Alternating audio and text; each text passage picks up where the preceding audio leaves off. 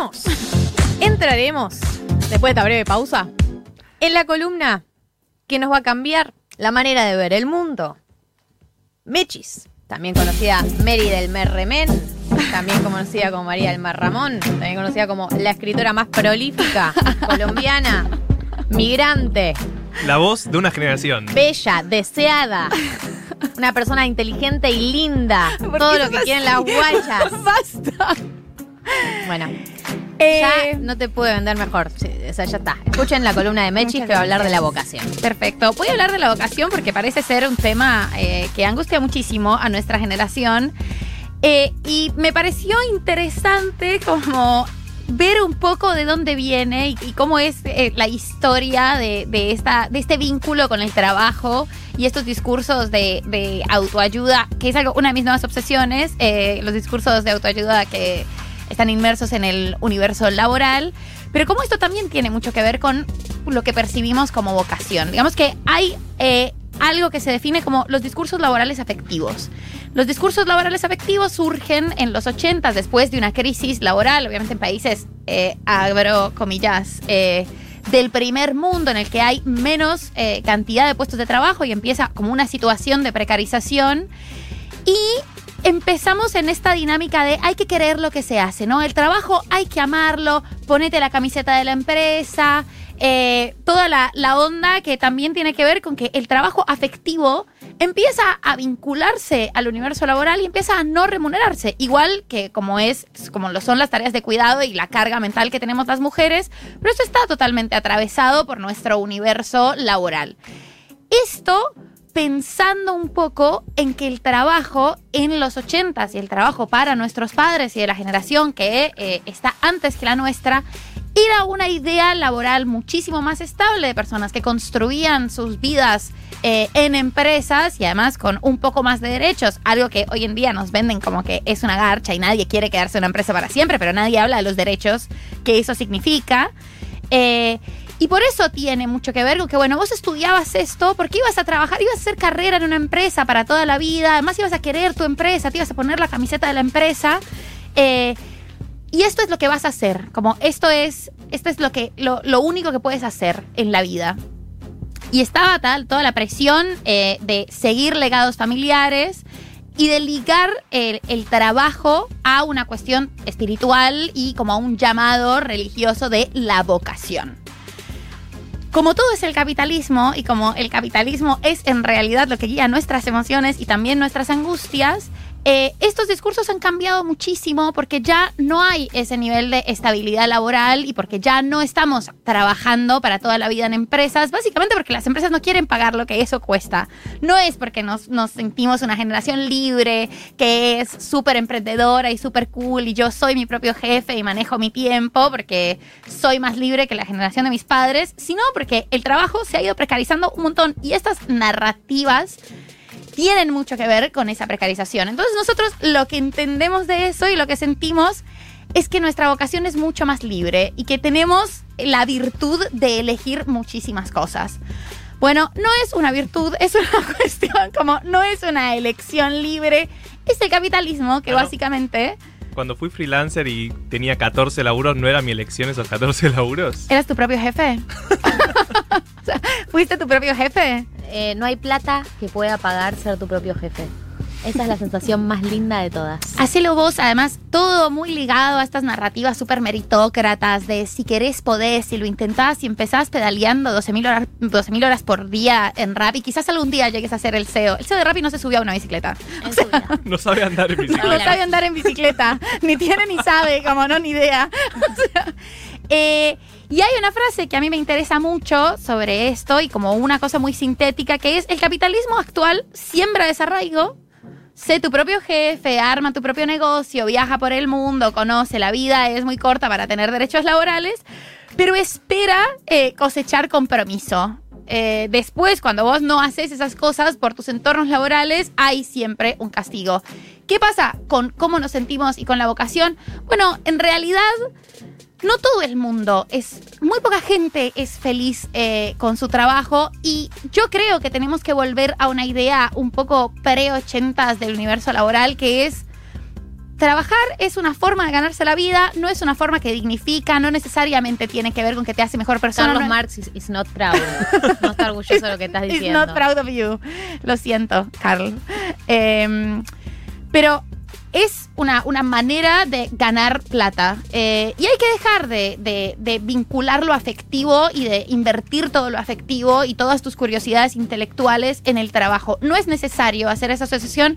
Si te pasa está buenísimo, pero no es necesariamente mejor. No sos mejor persona porque amas profundamente tu trabajo. Probablemente si amas mucho tu trabajo te están explotando más.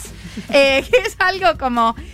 Y está bueno que te guste lo que haces, pero también eh, hay que entender esa diferencia entre trabajamos para ganar plata para poder pagar los alquileres y para poder pagar la comida. La vocación o lo que querés hacer es a lo que puede cambiar un montón. La carrera no te define, la carrera es un conocimiento, es una herramienta. Eh, y todas estas curiosidades, que es lo más triste, lamento mucho desilusionarles, están dictadas por el capitalismo y por la ingeniería eh, de los universos laborales. Y todo esto se estudia, se vende y se nos empaqueta de una manera para que tengamos eh, estos dilemas incómodos. Yo te sumo a un poco de lo que hablabas de llamado. Hay un texto muy copado de Giselle Sapiro que se llama La vocación artística entre don y don de sí, que eh, nombro a Mariana Cerviño, que fue la persona que me introdujo a este texto, que habla un poco de cómo se construyen eh, las diferencias entre lo que son los oficios vocacionales y los que son profesiones ya organizadas, ¿viste? Los oficios vocacionales tienen que ver con, con algo muy personal, con algo muy individual, un don individual, eh, con algo incluso más vinculado no, no tanto al ganar dinero, sino más bien a una vocación a lo hago porque lo amo y no tanto a lo hago para ganar dinero. Y en cambio están como las profesiones organizadas que son tipo, bueno, requieren una serie de reutilización de tareas, una competencia específica, posiciones ya hechas, las personas que lo ocupan son intercambiables. Lo que en cambio los oficios vocacionales no soy yo, con mis cualidades y mis características que ocupo este rol que solo puedo ocupar yo porque está basado por mí y para mí. Y eh, hay algo eh, de la idea de, de los oficios. lo- de los oficios vocacionales que tiene esta idea de misión, de yo vine a este mundo a hacer esto, que se parece mucho a la idea religiosa de Totalmente misión. religiosa. De un llamado de Dios que me dice que tengo que ir por este camino y ese llamado, si vos lo vinculás y lo llevas a ese discurso, porque muchas, muchos artistas, ponele, tienen este discurso, la idea de misión, yo vine a hacer esto, y cuando, cuando reproducís ese discurso, que tiene que ver con algo desinteresado, como un fin en sí mismo, como un servicio, requiere una, una forma de vida ascética, una inversión total en la actividad, una, una entrega absoluta que te puede llevar, eh, en el peor de los casos, eh, en el mejor de los casos lo- logras hacer un equilibrio, bueno, enhorabuena. En el peor de los casos te lleva a una sobreexplotación laboral que por más que sea el laburo que vos más amás en tu vida, si estás todo el día laburando, es laburo. Digo, la vida sigue siendo, el, ocio sigue siendo el ocio, aunque lo que hagas, lo hagas como, lo que te gusta lo hagas como laburo. Y eh, hay algo de este ethos del artista que tiene que ver con esta noción del desinterés, que ese es para mí también en donde, de donde se agarra más la persona que sabe que, ponele que amás lo que haces y te dice, bueno, esto de hacerlo por amor, bueno, después te vamos a pagar, igual estás haciendo algo que te gusta, como todos esos privilegios eh, y toda esta, esta idea de llamado y de que lo hago por otros motivos. Es el caldo de cultivo para, para la precarización y la Es, de explotación. vuelta, si amas demasiado tu trabajo, sos muchísimo más explotable que si odias profundamente tu trabajo. O sea, basta de, de, de el cartel para pegar arriba de la cocina de ama lo que haces y no trabajarás un día de tu vida. ¿Qué? Vas a trabajar todos y vas a trabajar domingos. Y vas a estar muy confundida pensando, eso me re gusta, pero estoy recansada y quisiera no tener que hacerlo más. Eh, y estoy totalmente de acuerdo con el tema religioso. Incluso, o sea, si nosotros pensamos en la palabra vocación y en el llamado, es la manera en la que nos hemos referido a los curas y a las monjas, como la, vocación de servicio, es un lenguaje muy vinculado al universo religioso, porque también es un lenguaje extremadamente culpógeno. Tiene un montón de reglas y tiene un montón de frustraciones si vos no oís tu llamado, si no sos suficientemente bueno con tu vocación, ¿no? Esto es lo que yo nací para hacer y por ahí o no me paga bien o hay 20.000 personas que lo hacen mejor que yo.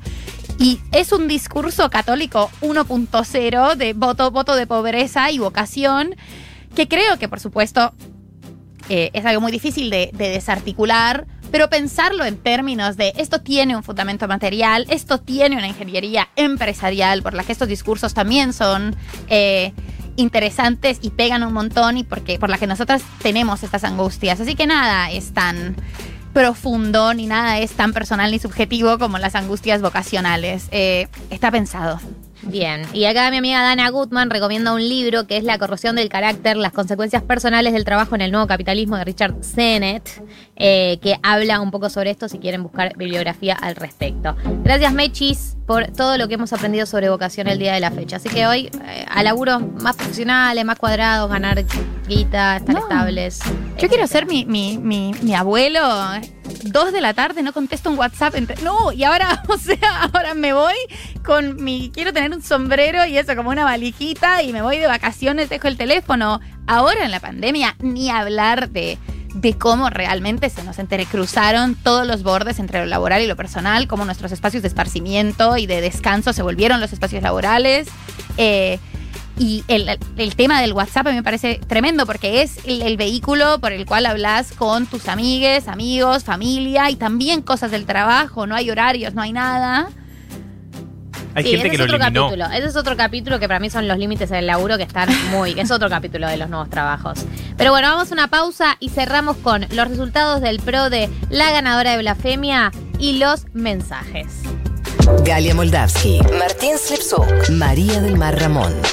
Hasta las 4. 1990. Futurock.